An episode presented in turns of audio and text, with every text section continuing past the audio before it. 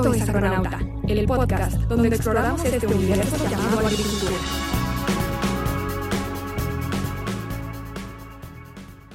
Hola, ¿qué tal, agroescuchas? ¿Cómo están? Pues hoy estoy un poquito diferente a lo que he hecho normalmente. Estoy fuera de media de confort y eso es muy bueno, muy interesante. Estoy aquí con la empresa Supplant, que me invitaron a grabar con ellos en su oficina y esto es algo que me han hecho. Lástima que los demás aeronautas se lo perdió. Pero aquí estoy con, con Christopher, con Adolfo, con Misael y con Diego de Supplant. Vamos a hablar sobre el tema de qué es. De verdad, a mí me llama mucho la atención cuando empecé a platicar con ellos. ¿Qué es Supplant? Porque sí veo mucha publicidad de ustedes en redes sociales. Creo que es esto Facebook, que hay Instagram. Siempre me los encuentro, me encuentro todo lo que están diciendo de Supplant. Es bastante interesante escucharlos. Pero pues, ahora quiero, quiero que me expliquen de qué se trata, ¿no? Bueno, eh, voy a presentarlos uno por uno. Es, eh, eh, primero que tengo a Christopher Salcedo. Christopher Salcedo, que es el, el director general de, de Plan de México. México. Voy a seguir con Misael. Misael, este, que es el representante de, ese, de SENS, SNS, para aquí, para Business, Business Development aquí en México. Luego voy por Diego, ¿por qué? Por, ¿por qué? Diego Molina es el Business Developer de la parte de, de la parte de Plant. Aquí es, es, está de estos temas. Y tenemos el honor de tener al doctor Adolfo Levy, que es, pues, creo que uno de los cerebros de, de su planet. Gracias. Sí, ¿no? y es un honor platicar con él porque se quedó. No pagué nada. No pagué nada. Yo creo que- Pero sí creo que es importante saberlo porque este es un tema que vamos a hablar sobre. Eres el, el- el científico agronómico, el cerebro de la parte científica de Plant a nivel internacional. O sea, ¿y por qué Plant? Yo creo que se preguntarán qué, qué es lo interesante de, este, de, este- de esta empresa, ¿no? Aquí les pregunto a la mesa. ¿Qué, qué es Plant? ¿Y por qué es tan importante para nosotros saberlos y conocerlos? ¿Qué, qué, qué me dicen ustedes? ¿Qué se avientan? Bueno, esa la agarro yo ahorita y ya ustedes continúan. Su plan, primero que nada, es una empresa de Israel. Eh, como ustedes saben, en Israel, pues siempre los fundamentos es el ahorro del agua, la optimización de los recursos y siempre sacar lo mejor de cada parte que existan. Entonces, como tal, empresas como goteos, empresas como empresas como riegos, sistematización, nosotros nos enfocamos a la optimización de los recursos en específico. Ya he escuchado las plantas literalmente. Entonces, el tema aquí es cómo hacer, ya que una vez que tienes tú los sistemas de riego, cómo hacer para eficientar aún más el uso del agua. Cómo hacer para darle a la planta el agua cuando la necesita. Y eso es en lo que estamos haciendo nosotros. Ya van a entrar ellos más en detalle de cada una de las partes, el cómo, pero básicamente eso es lo que hacemos. Sí, en México tenemos un poco más de tres años y medio operando, cuatro años y medio para ser exactos, en diferentes proteínas. Sí, y, bueno, empezamos con un producto que se llamaba DSS, con sensores, pero al final de cuentas el objetivo es desarrollar en todo México y nuestra meta final es que la gran parte de productores que tengan sistemas de riego y que no tengan sistemas de riego, que aprendan a regar de una mejor forma. Sí, y también creo que algo que dicen, sin agricultura no hay vida. ¿Es correcto? Y sin agua, pues no hay agricultura. Pues, sí, de ahí hay la importancia de por qué este, la agricultura es, es agua. Y agua, y creo que eh, todos, eh, antes no lo tenemos tan a cuenta, cuenta, pero con los temas que ha habido de cambio climático y con las temperaturas que estamos sufriendo eh, estos últimos días aquí en Guadalajara y de todo México, eh, aquí le pregunto a Adolfo, Adolfo, ¿tú cómo ves el tema del de el agua, la estructura y qué es lo que hace su plan ofrece como, como servicio adicional al- o el diferenciador al mercado?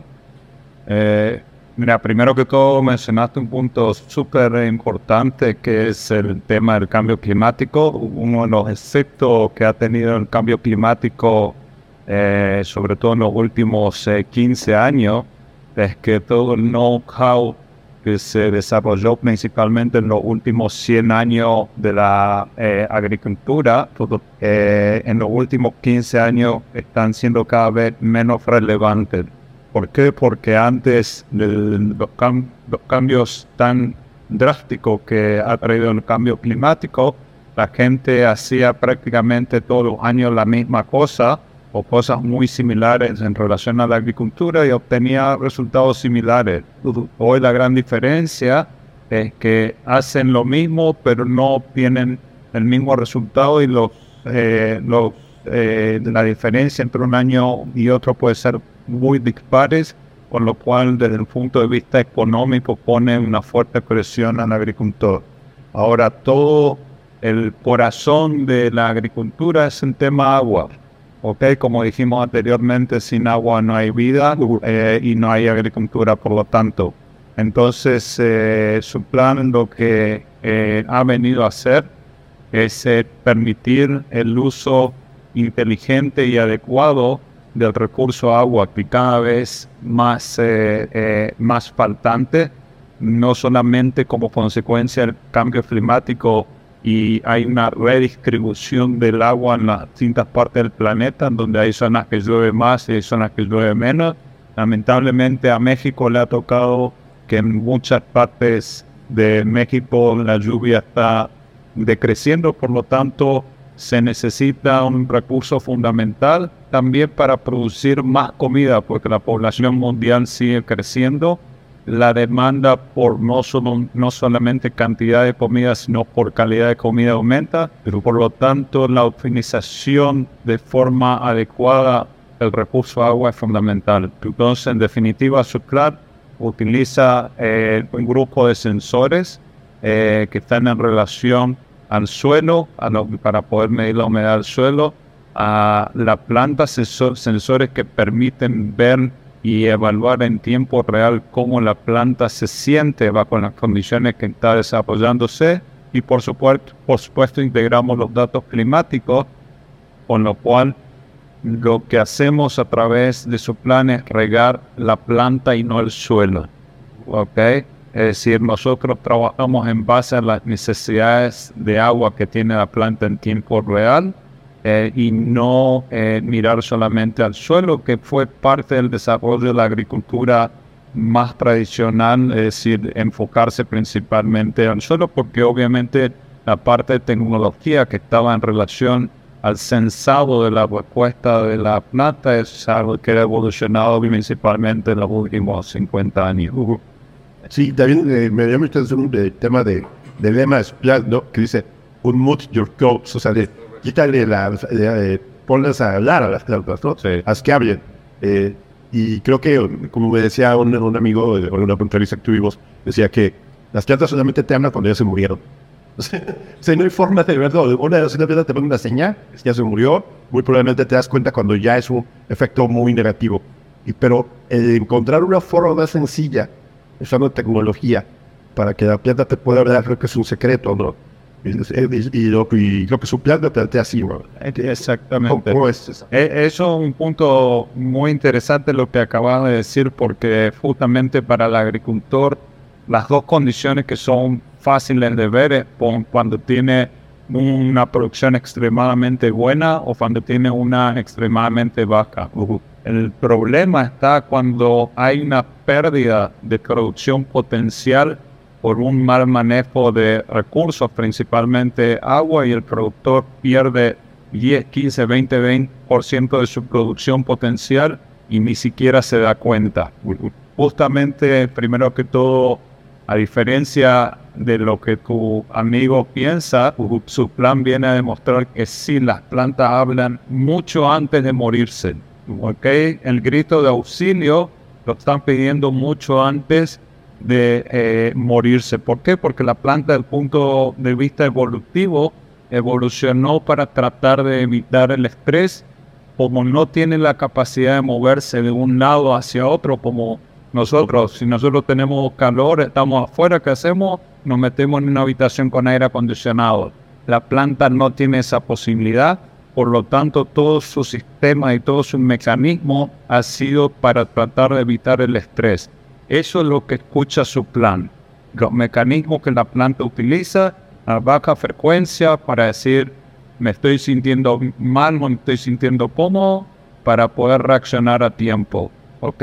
En la agricultura, yo lo que tengo que tratar en definitiva es maximizar el potencial de mi sistema de producción, que está dado por la genética de la planta, por el lugar que estoy cultivando esa planta y por las prácticas agroculturales que aplico.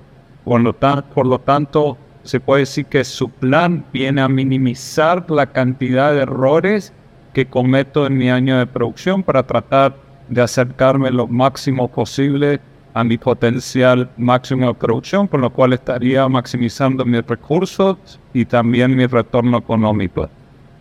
También creo que es una parte interesante que, que estás diciendo, que está diciendo, porque si tú tienes a la planta y entiendes qué es lo que te está diciendo, porque una planta empieza a sentirse eh, estresada, no va a crecer, no va a producir, va a empezar a, tener mecanismos de, protección interna, o sea que se empieza a tirar hojas, a no mueve el transporte, respira, cierra estomas y pues cualquier persona, eh, agricultor que, ya tiene una, una, una, una, forma de verlo, sería muy interesante. O sea, eh, esto de ocupar tecnología para hacer que la planta la puedas escuchar, ¿qué, qué tanto eh, puede ayudar a la agricultura ahora? ¿Qué tanto la acepta? Ese es el tema. ¿Qué tan, qué tan abierto puede ser? Porque yo creo que es un nuevo lenguaje que apenas estamos empezando a conocerlo. Aquí creo que entra muy bien el tema que dices del control y sobre todo porque hay prácticas y hay cosas que suceden en la agricultura que los ingenieros o en la actualidad lo toman por un hecho. Es que siempre se cae fruta, siempre se cae flor, siempre hace esto. Pero aquí la pregunta es, ok, si siempre se cae, siempre se tiene que caer la misma. O sea, se puede caer menos. Entonces, aquí es donde entra el sistema, donde te avisa, si está siendo lo suficientemente bueno o si le está dando a la planta lo suficiente para mantener mejores retornos, para mantener mayor floración. A mí me gusta mucho como le explicas el tema de las potencialidades en cuestión de, ok, si yo tengo un millón de frutas o de flores, ¿cómo va disminuyendo hasta que yo tenga la producción? Eso es, sí, ese, ese es eh, un punto importante porque eh, en definitiva para hacer buena agricultura eh, hay que entender un poco cómo en realidad trabaja una planta. Es decir, yo para manejar bien en general tengo que entender cómo más o menos funciona un auto. Ok, acá es muy parecido. Entonces, la planta tiene eh, una cierta cantidad de energía que la distribuye en dos cosas principales. Una es la reproducción y la otra es la sobrevivencia. ¿Ok? Entonces, cada vez que yo hago algo mal, la energía que teóricamente tenía que ir a la parte reproductiva va a la parte de supervivencia, que es lo que acaba de mencionarle Christopher. La caída de fruta, ¿se puede caer menos fruta o no? La respuesta es sí. Cada vez que en cierta forma eh, yo me equivoco y la energía, digamos, la tiene que utilizar para sobrevivir, entonces eh, es, parte de la, de la problemática. Sí. Y, bueno, creo que es interesante ver cómo es, cómo lo mide Eduardo. O sea, eh, eh, porque, por ejemplo, si dices a un agricultor, yo tengo, se me caen 100 manzanas de un árbol, ¿no? Que le produce 2000. Y pues es realmente pues, lo que siempre ha pasado, lo que siempre ha, ha, sucedido. ¿Qué te parece si en lugar de que ahora sean 100 sean 10 nuevas? Exactamente. Hay dos cosas. Eh, una es eh, eh, cuando en la pregunta anterior preguntaste cuán receptivo es el agricultor. Sí. Eh, mucho depende de las edades también de los agricultores. Los agricultores más jóvenes son más receptivos para la tecnología y creo que también el peso propio de la tecnología que el mundo vive en los distintos aspectos hace que el agricultor hoy en día esté un poco más dispuesto.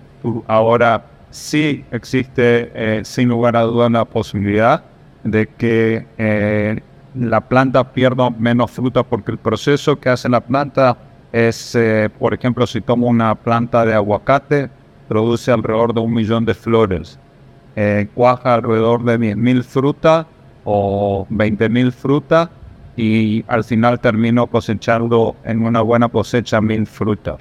Es decir, lo que hace la planta en realidad es energéticamente asegurarse que maximiza su potencial. ¿Ok? Eso es de la parte genética. El potencial ese va a estar influenciado por lo que yo como agricultor hago frente a condiciones climáticas eh, determinadas y cómo puedo, eh, en cierta forma, eh, disminuir el impacto potencial negativo de condiciones climáticas extremas a través del manejo adecuado del agua, no solo en cantidad, sino en cuándo regar. Que eso es una de las grandes respuestas que hemos conseguido obtener y en cierta forma entender a través de esta tecnología con la cual hemos ayudado a agricultores a duplicar y triplicar eh, sus eh, producciones. No digo que sean todos los casos, pero estoy llevando a casos eh, extremos. Pero inclusive dentro de los mejores agricultores aumentar su producción a lo mejor en un 10, 15 o 20%. ¿Ok?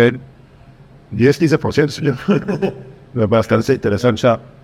Eh, ¿Y qué motivos son los que llevan ustedes? ¿Qué, qué, porque a mí me llama la atención que es para la famosísima agricultura extensiva o de cuál estamos hablando. Mira, principalmente yo creo que el ingreso de sus planes en México fue muy dedicado a ciertos cultivos. Obviamente de manera estratégica y comercial no íbamos a querer abarcar todos lados. México es grandísimo, hay una cantidad enorme de cultivos que se pueden manejar en México. Entonces, lo que se fue haciendo fue decidir como sobre qué cultivo se tiene ya una experiencia interesante de parte de la compañía y entonces definirlos de acuerdo tanto a cultivos como regiones.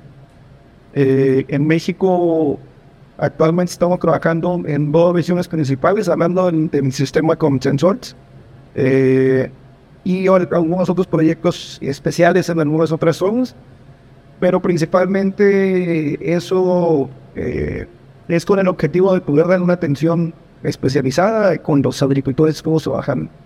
Entonces ahora, como preguntabas, como en qué cultivos, eh, primero que nada partimos de cultivos que son frutales.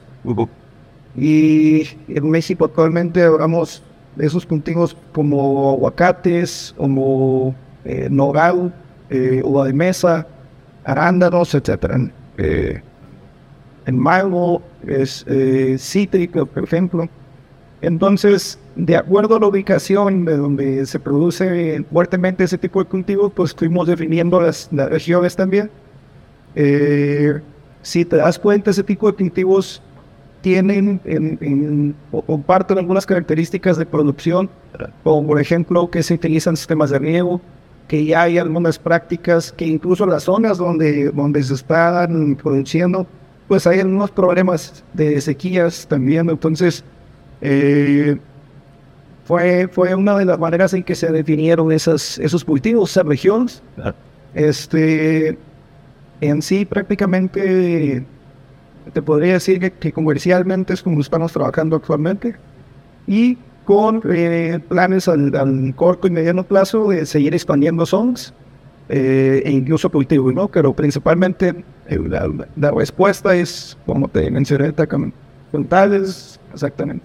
Sí, y frutales creo que es un punto clave del manejo de, de, la agricultura en México. Pero también me da la atención de que, y digo, pero lo he visto en, inclusive en zonas muy, muy, muy desarrolladas, que los frutales no tienen tanta tecnología. Y eso sí se los puedo super asegurar que eh, eh, hay muy poca tecnología en México para frutales. Claro. Sí, e, ese es un punto importante. Este, también, digamos, esto que yo estoy mencionando es con el producto que tenemos nosotros basado en sensores.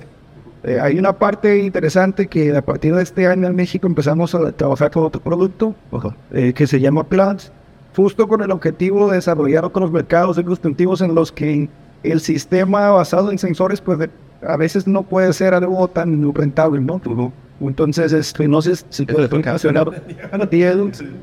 Gracias, Misael. Gracias, Tona, por tenerlos aquí y Universidad Molina es el encargado del producto Plan y vamos a platicar un poquito de qué trata A mí me gustaría, perdón, retomar un par de cosas que, que bien dijo Adolfo. Eh, el tema de la genética el lugar y la operación de campo, ¿no? Pues, esta trifecta que hace que con una buena mezcla podamos tener un cultivo eficiente. Entonces, lo platicábamos eh, en Sonora hace unos días, eh, de, poner atención a lo que podemos controlar. ¿no? Entonces, y poner el foco en lo que podemos controlar. Y aquí me quiero enfocar en la operación del campo. en cómo estamos haciendo las cosas. Me lo mostraron y me lo tuve en la mano, el, el llamado librito de, de, cómo producir trigo, ¿no? Y que puede tener 100 años, como bien decía Adolfo, pero ¿qué crees? Que los últimos 15 años ha cambiado la fundada. No me malinterpretes. Los señores son unos maestros en el manejo del trigo, porque si no me equivoco, hasta el 50% de la producción de trigo, pues usted a nivel basura. A nivel de Jackie, ¿no? Vaya ya, Jimaño, exacto. Entonces, hacen cosas fenomenales. Sin embargo, eso no quiere decir que estemos haciendo lo más óptimo con el tema del manejo del agua. Y que este libro no pueda tener una nueva edición mejorada, ¿no? Con algunos ajustes que nos permitan tener mejores riegos, darnos cuando la planta lo esté necesitando. Y entonces eso nos va a dar, en el mejor de los escenarios, mayores rendimientos. Lo que nos puede ayudar a combatir un poquito todos los factores externos que no podemos controlar, como lo está viviendo hoy el frontón mexicano, el tema de Gladys. Entonces, eh, regresando un poco a la idea principal, el sistema plan es muy distinto a, a todo lo satelital que puedes ver en el mercado tona por una sencilla razón. Tenemos 3 billones de datos que hemos recolectado a lo largo de 5 años de más de 30 cultivos, de más de 2.200 sitios de viaje.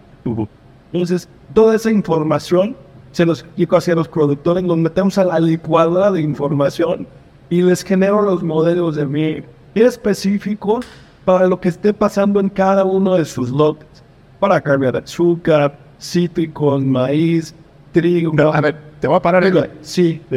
Porque estás más de un billón de, de datos. Tres, más de tres. Tres, tres billones de datos. Sí, señor. Imagínate poder leer eso. Eso es casi imposible para un ser humano, ¿no? Entonces, la única forma que yo veo es dos cosas: analítica, machine learning y inteligencia artificial. Correctamente. y ahí es donde viene, supongo, porque creo que ya los, los, los desde aquí antes de venir, que tienen un, eh, un, sistema de inteligencia artificial y que no manejan y que, y que hablan sobre. ¿Cómo lo desarrollaron? Obviamente, eh, estamos en un planeta, y eso siempre lo he dicho yo, está cambiando y la inteligencia artificial, el cambio va a ser tan rápido y tan fuerte que el agricultor no lo va a ver, lo va a sentir nada más, de aquí en la bolsa. O sea, y eso es muy importante, ¿no? Entonces, este, dedícame un poquito de eso, porque tú haces de 3 billones de datos, eso no lo puede leer nadie. Y hacer un modelo, eso es mucho estudio. De hecho, aquí tienes a, al que está generando junto con el equipo de Israel. Sí, por eso. El, el tema de, de, de, los algoritmos y el tema de cómo entender a la planta, cómo leerlo, las bases estadísticas para poder llegar uh -huh. a ser lo más efectivo posible la realidad. ¿no? Porque sí tienen mucha razón. Si el productor se espera año con año para darse cuenta que le toca y es con dinero, le va a costar mucho, tenemos que tener algo que sea muy flexible. Pero explícale cómo lo haces. La, el tema de la inteligencia artificial, eh, obviamente, eh, como dijo Diego, eh, es el único sistema que permite no solo leer esos datos, sino analizarlos y correlacionarlos con un objetivo determinado. ¿Ok? De nuevo, el dato de por sí no tiene ningún sentido. Alguien le tiene que dar sentido. En, esta, en este caso, eh, si hablamos de un ser humano y un machine learning eh, o inteligencia artificial, vos como ser humano posiblemente puedes correlacionar tres variables, cuatro como un genio, ¿ok? En donde voy a analizar esas cuatro variables y puedes tener una idea cómo interactúan. Eh, uno de los modelos que estamos trabajando hoy en día eh, ya ha detectado más de, más de 900 variables que tienen influencia en la respuesta de la planta eh, al riego o a necesidades de riego. Con lo cual la idea es pronto poder sacar modelos para utilizar de forma óptima el agua, no solo de nuevo en la cantidad, sino que decirle exactamente al agricultor cuándo debería regar e inclusive tomando en cuenta sus propias limitaciones, porque nada, sirve que yo venga al agricultor y le diga, tenés que regar todos los días cuando él tiene agua cada tres días. pero el Machine Learning sí lo que va a poder hacer es decirle a ese agricultor que tiene disponibilidad agua cada tres días, qué cantidad dar en ese día y cuándo darla de forma más precisa para, de nuevo, que su impacto, yo no voy a poder evitar del todo el impacto negativo de la falta de agua, pero sí voy a poder ayudarlo a maximizar su producción eh, con los recursos que tiene. ¿Qué valor tiene eso? Aparte, es que le va a permitir de forma racional al agricultor saber si el costo de la pérdida es mayor que el costo de la inversión potencial para solucionar el problema agua, si tiene solución potencial. Entonces yo ya no estoy decidiendo en base a lo que creo y a lo que pienso, a, a, creer van las iglesias. Okay, bueno. Acá hay que hacer cosas por, justamente por la combinación del cambio climático, por el crecimiento poblacional, por eh, la, disminución de recursos, no solo agua, recursos tierra, okay, mano de obra. Es decir, hoy en día, por ejemplo, hay productores eh, en mango que producen 5 toneladas por hectárea y cuando quieren producir las 10 toneladas por hectárea, de 10 toneladas compran otra hectárea, cuando en realidad una hectárea potencialmente podría producir 40 o 50 toneladas por hectárea. Uh. Es decir, bueno, e, eso es un mal uso del recurso y cada vez tenemos menos posibilidad de hacer eso. Tomando eso en consideración, eso lo puedes extrapolar a casi todos los cultivos. Queremos crecer, el mercado me está pidiendo más, mis compradores en Estados Unidos me piden más. ¿Y qué es lo que pienso inmediatamente? En ir a adquirir más terrenos para producir más. Sí, eso es perfecto. Y lo que se viene con la inversión. O sea, el suelo, el proyecto, el árbol, la mano de obra, más tractores, cuando pudiera ser mucho más rentable para poder lograr. Voy, voy a hacer eh, voy a hacer abuso de mi papel de estar aquí con ustedes y le voy a hacer una pregunta a Adolfo que un poquito fuera, fuera de guion eh, y creo que a lo mejor me puede ayudar a, saber.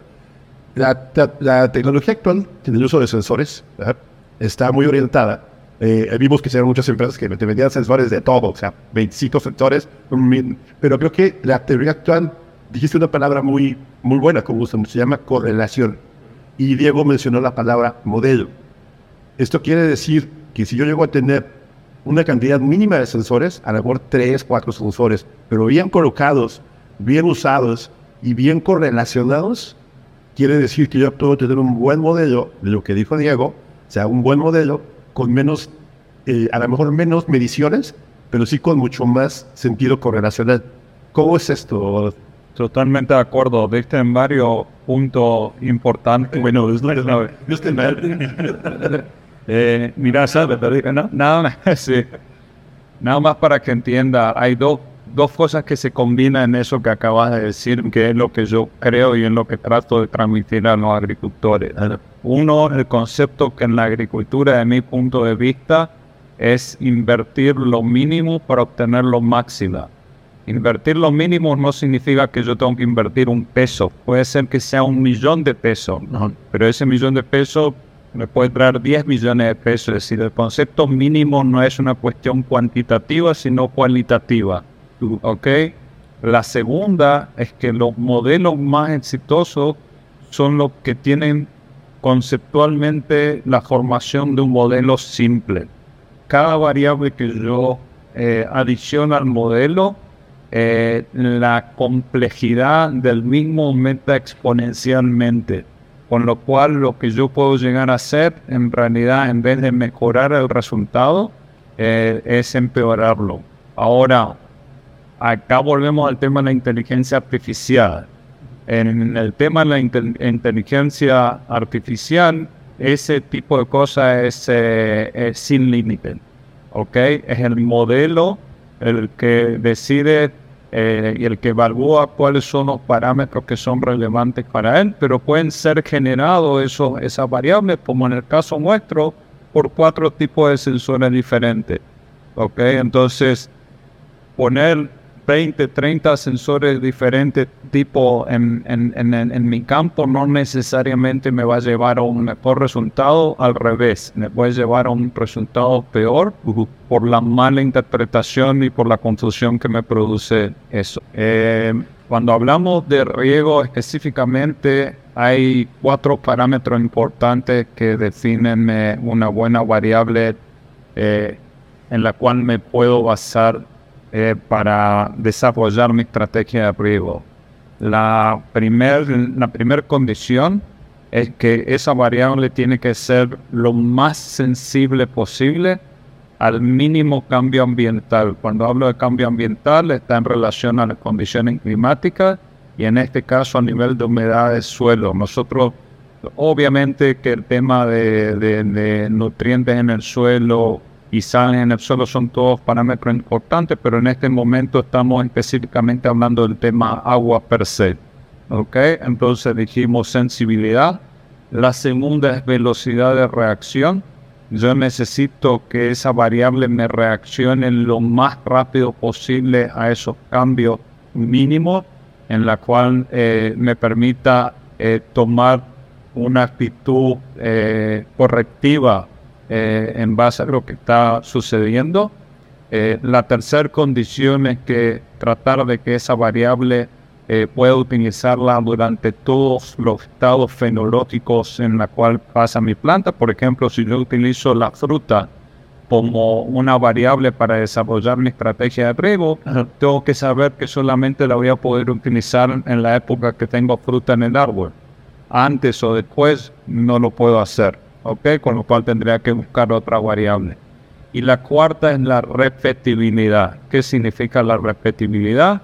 es que esta variable va a reaccionar de forma proporcional año tras año a las condiciones que en cada año en particular afronta. ¿ok? Desde el punto de vista de la planta y desde el punto de vista de mi experiencia eh, tanto eh, práctica como científica, el único órgano eh, que la planta muestra con esas condiciones son los tomas. Los tomas por donde la planta hace la fotosíntesis, es decir, toma el dióxido de carbono con el propósito de hacer la fotosíntesis y como consecuencia de eso pierde agua, transpiración. ¿Ok? Entonces, como dijimos al principio, que uno de los objetivos principales de la planta es sobrevivir y reproducirse, ¿ok? El, el órgano más sensible para tratar de mantener la vida de la planta y evitar que se muera es el, estómago, porque es por donde pierde la sustancia vital de vida que es el agua. Es decir, fíjate cómo volvemos a los orígenes de la conversación, que sin agua no hay vida. ¿Ok? Entonces nosotros a través del dendrómetro, que es uno de los sensores principales que tenemos en nuestro sistema, eh, podemos detectar el trabajo del estómago como si a alguien le tomara el pulso para ver cómo reacciona el corazón a distintas actividades físicas. Lo mismo es el dendrómetro. Sí, y también creo que, el dendrómetro es importante. La, raíz es una, como el cerebro, cerebro de la planta, pero todo el sistema radicular y todo lo que el sistema gilema, fluema, sí. Eh, y tener una relación de esto, pues si ustedes hacen esto y pueden eh, encontrar ese idioma de la planta, pues estamos muy hubiera ¿no? Yo tenía una buena, idea. Nada más para que tengan una idea, la planta por cada molécula de dióxido de carbono que incorpora para hacer su propia comida, pierde 400 moléculas de agua aproximadamente. Del 100% de agua que pasa a través de la planta, 97% va a la atmósfera y 3% queda en la planta. Es decir, que si yo en realidad eh, lo pienso bien, estoy regando para satisfacer las necesidades de la atmósfera, no de la planta. Es decir, si yo doy agua de menos, va a cuenta no del 97%, va a cuenta del, 3%. Y eso es simplemente porque la fuerza de succión que tiene la atmósfera es significativamente mayor que la capacidad de retención que tiene el agua. Es como si vos pusieras una cuerda para eso, para que se tira de un lado y del otro, y de un lado hay un bebé y del otro hay un adulto. ¿Ok? Esa es la misma relación entre la atmósfera que es el adulto y la planta tratando de retener el agua que es el, el, el bebé. Muy bien, esto está, está- creo que esta, esta es una más tranquilidad de... sí, porque está, está muy bien entendido y este, me queda claro. Pero, eh, y, si su, y si su plata eh, tiene el sistema resuelto de este tipo de cosas las puertas, me quedé con Diego un rato que terminé la parte de, de, de Plant, que nos estaba comentando, y este, no sé qué, qué más faltaba. Mira, Dona, cae súper bien lo que nos está comentando Adolfo en esta bien mencionada Masterclass. Que, ¿Por qué? Porque todo lo que estamos hablando evidentemente suena muy científico, evidentemente hay, hay un equipo detrás de desarrollo de producto muy fuerte, muy experimentado por muchos años. Eh, Sin embargo, no hay que olvidar que hay un gran reto allá en el campo, que es la adaptabilidad, el cómo vamos a bajar la tecnología para que realmente se use y para que realmente dé resultados. Entonces, ahí sí, nuevamente, un grupo de personas muy experimentadas, muy inteligentes, se pusieron a pensar cómo se lo voy a poner lo más fácil posible. Y entonces vemos dos aspectos. Lo que va a recibir el productor, lo recibe al WhatsApp, recibe los mensajes al WhatsApp justamente de lo que comentaba Adolfo. Yo lo voy a decir en palabras no tan científicas. Es ¿qué, qué tanto va a estar batallando mi planta contra el medio ambiente? ¿no? ¿Cómo va a estar esa pelea? Para entonces, conforme a lo que te está pidiendo el modelo, le avientes un riego para proteger a la gente, ¿no? De tan fluido. Después voy a recibir en un link la situación de cómo se encuentra mi lote en temas de humedad, ¿no? que igual como nos comentaba Adolfo es qué tan estresado está mi cultivo o estamos tranquilos o incluso lo estamos saturando, ¿no? Me decía un productor, esta hermano no regar como regarla. Entonces hay que encontrar ese balance y, y el balance es muy importante que lo encontremos en el momento indicado, lo comentó Adolfo. El, el sistema es un ente que está vivo, porque es un software. La planta, evidentemente, es un ente que está vivo. Entonces, tenemos que evolucionar en- en- con mucha rapidez e ir, e ir de la mano. ¿A qué voy con esto, Tona? Que nuestro satélite de humedad del suelo todos los días te va dando esa imagen de cómo se encuentra eh, el, el nivel de estrés o umbral de estrés que le llamamos dentro del modelo de tus lotes. Y eso te permite tomar decisiones de manera incisiva a dónde van los supervisores, qué es lo que tienen que, que revisar, etcétera, cruzado con imágenes de NDVI, ¿vale? Entonces tienes esa doble validación. En, eh, cubriendo el tema de lo que platicábamos, de esta trifecta de la operación en campo, ¿no? Lo que sí tengo yo 100% en las manos que puedo controlar. Bueno, entonces, eso, eso es lo que hemos eh, platicado con los agricultores. Evidentemente yo no soy científico co- como el señor. Cuando sea grande quiero ser él. Pero lo, lo que sí te digo todo es que a nosotros, el equipo de México, tenemos un equipo en México robusto, eh, de, de agrónomos, de científicos, eh, de, de gente que está en el campo y con los campesinos. Y es importante decirte que nos metemos, lo evaluamos con ellos, preguntamos, oye, ¿qué te parece? Oye, ¿cómo haces tú las cosas? Etcétera, etcétera. Para, ver- para realmente validar esta parte de la usabilidad, ¿no? Porque para mí es el mayor reto que he encontrado. El tema de, de que adapten la tecnología. Y creo que lo hemos resuelto muy bien. E insisto, Tomás, vamos a seguir evolucionando junto con el campo, ¿no? Hay una, hay una pregunta. Tenemos inteligencia artificial, satélites, sensores, eh, tenemos eh, te- tecnología, tecnólogos, pero creo que el punto más débil de esto, y ustedes díganme si estoy mal o no, las personas. es el, como que el punto claro. Convencer a una persona lo que está haciendo es, es cierto y te dicen, eh, bueno, que me ha tocado la tecnología, es que es caro. Digo, bueno, define caro. O sea. Caro, caro, ¿con qué? Si yo te, yo- Quiero aportar un poquito ahí en esa, en esa pregunta. Este, creo que afortunadamente es fácil percibir como los beneficios, de- o tal vez los beneficios no tan fácil, pero sí lo que se está promoviendo en cuanto a la funcionalidad de la tecnología, ¿no? Por ejemplo, poder detectar un evento de estrés realmente es muy fácil. de algo que tú hiciste hoy, mañana, es más, si hiciste algo mal en la mañana, en la, en la tarde, en la noche, lo puedes ver. Así de rápido y de fácil es que lo puedes detectar. Este, creo que... la tecnología. Por supuesto, por supuesto. Sí, sí. Entonces, eh, creo que por ese lado, digamos, en muchas ocasiones es fácil demostrar, es fácil que en una presentación puedas ser muy claro de cómo puede afectar los malos manejos o los buenos manejos a la, a la reacción que va a tener la planta a eso, ¿no? Eh, pero ya cuando, cuando pasas al siguiente nivel, es justamente lo que, lo que comentas tú. ¿Cómo definir si es caro o no una tecnología para ti, no?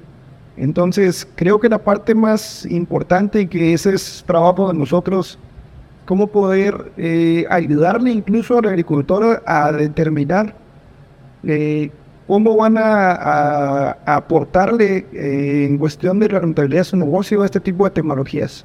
Y esa parte a veces, en, mi experiencia, en otras tecnologías que he trabajado, a veces es complicado y creo que en eso su plan ha trabajado bastante bien.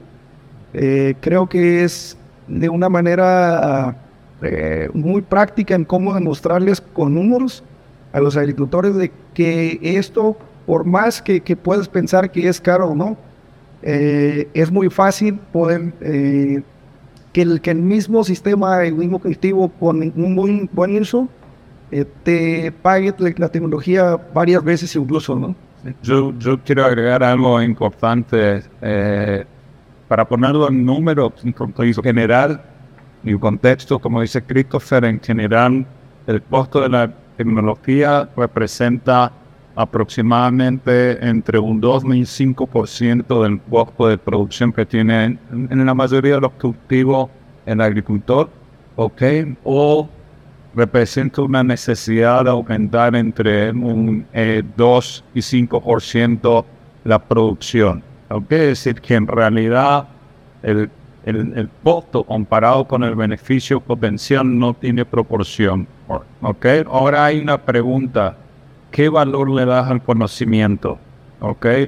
¿Por qué, ¿Por qué te digo esto?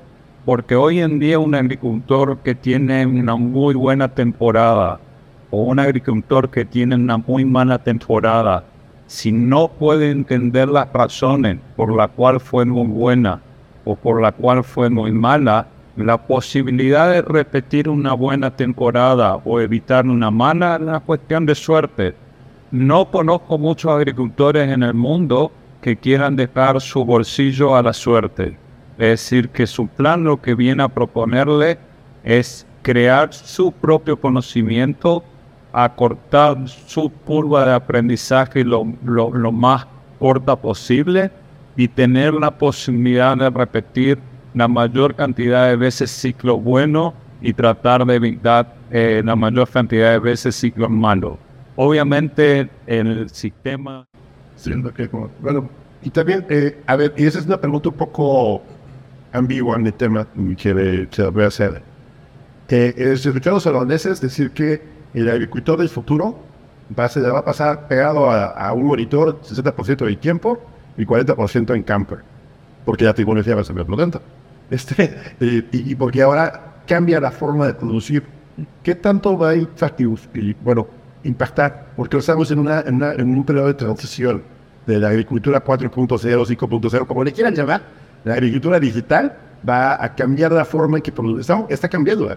Digo, desde, yo me acuerdo que, podemos decir desde que se inventó la agricultura, se estudió la agricultura, hasta que ahorita que ya hay sistemas de riego que pueden implementar en Israel y que todo el mundo. Estamos en, una tercera, una revolución y de, agrícola muy fuerte. En este momento, desde mi punto de vista, yo lo defiendo como tal, porque siento que viene algo mucho más grande. O sea, y que, lo que hablamos aquí en esta mesa, ahorro de agua, sustentabilidad, eh, todo eso que me están diciendo va a tener un nuevo mundo. ¿Qué opinan? ¿Qué, qué opinan? Eh, mira, eh, sí, desde luego, hay algunos cultivos que son más tecnológicos que otros. Y que esos directamente van a ser mucho más beneficiados en el tema de esta tecnología. Hay otros que no. Hay otros que y deberían de estar más tecnificados precisamente porque son los que están sufriendo en estos momentos con temas de precios, con temas de rentabilidad, de personal y de muchos temas. Pero al estar en eso es un elipse negativo, porque al final la economía no está buena, no le invierten, les va mal, no le invierten, les va mal. Cuando al final, si lo que estamos buscando es incrementar la producción para poder ser más rentables, para poder ser más eficientes, entonces deberías de hacer un poco de cambios. Nosotros invitamos, una de las cosas que hacemos con nuestros clientes es invitarlos a atreverse. Al principio es, atrévete a hacer algo diferente aquí para que te des cuenta de los cambios, de lo que puedes lograr. O sea, no lo dejes a la suerte, me equivoqué, me salió bien, ah, entonces lo replico. No, haz algo intencional, haz algún cambio específico. Si me hablas de invernaderos, desde luego, o sea, los invernaderos, los niveles de tecnificación ya son altísimos. Niveles de frutales, niveles de granos, menos. Yo te diría que el agricultor de que hablan los bonandeses es el agricultor que ya existe y de los próximos cinco años, diez máximo. El agricultor, el agricultor del futuro ni siquiera va a estar sentado delante de una pantalla, porque tampoco ya eso va a haber necesidad. Ok, el avance de la tecnología estamos en, en, en, un punto donde eh, el avance ya es exponencial. Porque decir, los sistemas van a crear sistemas que se autocontrolen, que se autocorrijan.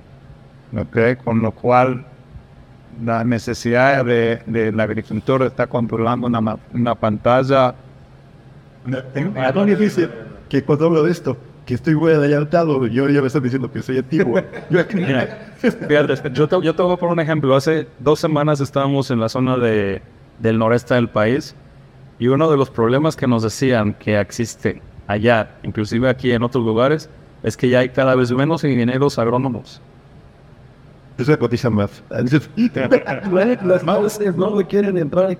Sí, o sea, ya, ya no quieren estar en el sol, ya quieren irse a otro tipo de situaciones. Entonces, también por eso, lo que hablaba Diego, oye, la adaptación de la tecnología, las cosas fáciles, ayuda a los, a los jóvenes a entrar por parte de la tecnología al campo que se ayuden a ser más eficientes. Les gusta la tecnología. Sí, y te voy a decir que, bueno, en el grupo que yo me merezco de, otros, otros podcasts, otros amigos, esa ha sido una gran preocupación. Eh, ha habido esfuerzos de parte por... Es más, inclusive a nosotros como agronautas siempre se nos acerca gente joven que inspiramos y eso nos da mucho gusto y lo presumimos bastante, ¿no? Porque yo creo que si hay un punto donde va a haber mucha tecnología, es el afro. Y ustedes van viendo, digo, esas, esas caras de emoción no son de, de un día para otro. y además que viene un cambio que, que, va a ser muy fuerte porque yo, por ejemplo, ahorita me sorprendí mucho que ya los robots, los perros robots que pueden hacer inspección ya están en el campo y que ya hay máquinas automáticas y que los drones que hace cinco años era, era una novedad, ahorita ya son de día a día. ¿no? Te voy a decir una cosa. Primero que todo, creo que eh, su plan tiene un impacto eh, muy importante a nivel eh, social, a nivel económico y a nivel ecológico. ¿Ok? A nivel, voy a empezar por el último, a nivel ecológico, porque al momento que vos regás la planta de acuerdo a las necesidades de agua que tiene la planta y no al suelo, significa que lo que estás permitiendo es enriquecer la flora y la fauna, la microbiología del suelo. Con lo cual lo que estás haciendo es que toda la planta, por la interacción que tiene con esa parte eh, de, de su sistema, empieza a ser más eficiente. Al serse más eficiente, empieza a disminuir la cantidad de tiempo que pasa en condiciones de estrés por lo cual la planta se hace más, eh, más resistente a plagas y enfermedades, con lo cual la disminución o, eh, eh, digamos, de las necesidades de agroquímicos disminuye, las necesidades de aplicaciones de fertilizantes disminuye, porque todo el sistema se vuelve más eficiente. ¿Por qué a nivel social? Porque justamente eh, si vos tomás la edad promedio de los agricultores a nivel mundial está alrededor de los 65 años. ¿ok? Ahora, para la generación joven eh, que hoy en día se recibe de agrónomo, estamos hablando de personas de 25 años, ya nacieron dentro del mundo de la tecnología. Y pasarse de un mundo que su idioma es un idioma tecnológico a un mundo tradicional, obviamente no es eh, atractivo. Por lo tanto, el hecho de empezar a usar tecnología, que es el mismo idioma que ellos nacieron y se alimentaron durante toda su vida, sí empieza a ser atractivo. ¿Ok? Y eso lo vemos. Es decir, en la, zona, eh, en, muchos lados, eh, lo que te comentaba anteriormente cuando preguntaste cuán receptivo es el agricultor. Con la gente joven muy receptiva, sí lo quiere hacer, sí lo entiende sí entiende que ese es el lugar a que se va. Y desde el punto de vista económico, es decir, a nivel social, ¿qué significa eso? Que eh, en muchos pueblos eh, agropecuarios o agricultores en muchas partes del mundo, la gente joven se iba a la ciudad y no volvía. Y hay muchas zonas abandonadas. Hoy en día, con el, al llegar la tecnología, se está revirtiendo la, la, tendencia, la gente está saliendo de nuevo al campo y eh, eso también agrega calidad de vida. Eh, entonces, sí eh, tiene un impacto social y lo vemos. Y a nivel económico, obviamente, como te dije, si vos a través de una tecnología que representa un 3, 4 y 5% de tu costo, que lo cual significa que si tengas o no tengas la tecnología, tus costos no van a cambiar demasiado, es decir, que el éxito de tu operación económica no va a pasar por no tener esa tecnología, es todo lo contrario, la vas a aumentar de forma significativa y potencial teniendo este tipo de tecnología. Eh, los recursos eh, eh, económicos aumentan de forma significativa. Y te voy a contar un caso muy, muy cortito un productor eh, de naranja que eh, con alrededor casi 30 años de experiencia, que sus mejores producciones fueron alrededor de 25 toneladas por hectárea. Con la tecnología lo ayudamos a entender dónde estaban sus errores hectárea. ¿Ok? Duplicó su producción, algo que no había sucedido nunca. Con mejor calidad de fruta, tanto en tamaño como en calidad interna, ¿no es cierto? Con lo cual esa persona pagó por esa inversión, por lo menos por los próximos cuatro o cinco años sin problema. me, parece muy bien. Pues, pues, yo creo que me deja interesado, en, falta mucho que aprender de estudiar. Creo que por ahí van a haber algunas cosillas que van a desarrollarse. Ya esto haremos al respecto.